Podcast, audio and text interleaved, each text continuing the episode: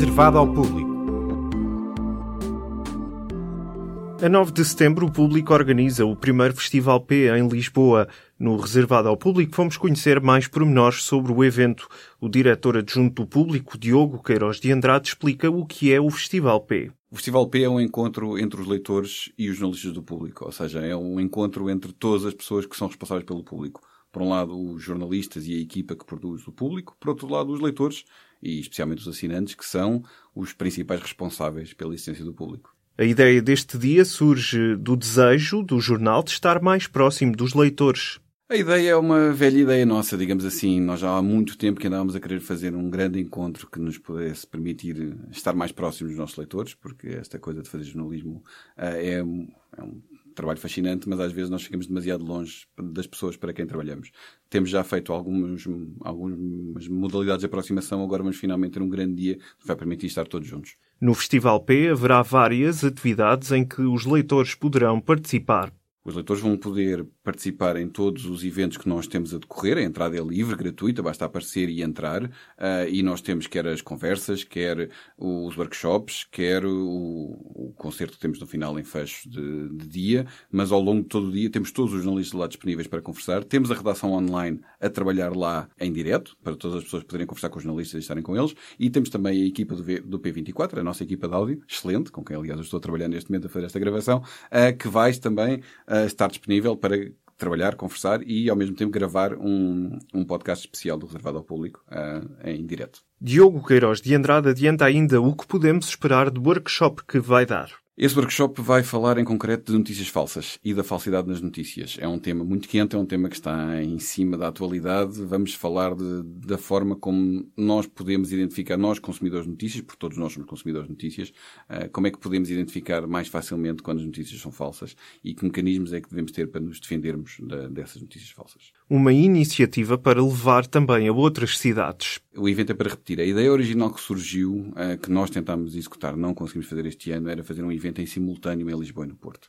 Uh, infelizmente não foi possível. Uh, é um plano para o ano. Não sei se será em simultâneo, mas garantidamente a ideia é expandir este tipo de eventos a várias cidades do país, não só ao Porto. O Porto, obviamente, será a cidade a seguir, mas temos a garantia de que queremos fazer noutras cidades do país também. Cristina Soares, administradora executiva do jornal, fala-nos sobre outros eventos onde o jornal abre as portas aos leitores. Isto não é um ato isolado. Desde o início do ano, nós temos realizado pequenos eventos na, na, na nossa redação, em que convidamos os leitores a participarem e a usufruírem uh, das nossas iniciativas. Iniciativas como um ciclo de concertos realizados no auditório do público ou debates realizados com a marca do jornal.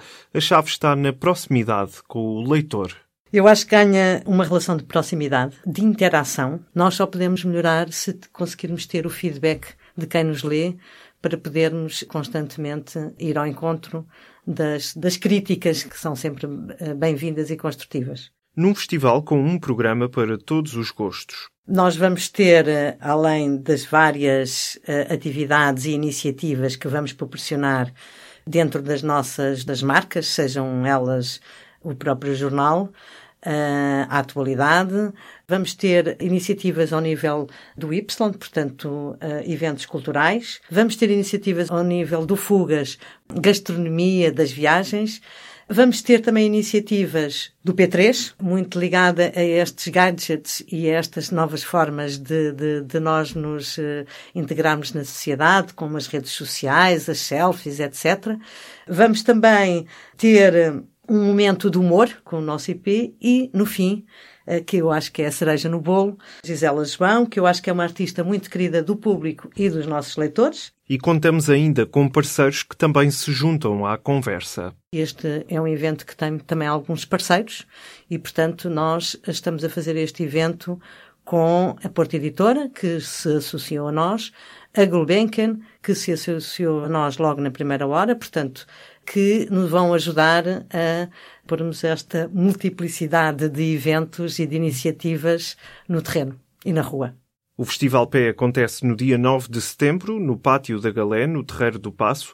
O reservado ao público também vai lá estar a ouvir as perguntas que tem para nós. Esperamos por si para um dia repleto de conferências, workshops, conversas e música para que leitores e jornalistas do público possam estar juntos e partilhar experiências. O programa completo do Festival P pode ser consultado em público.pt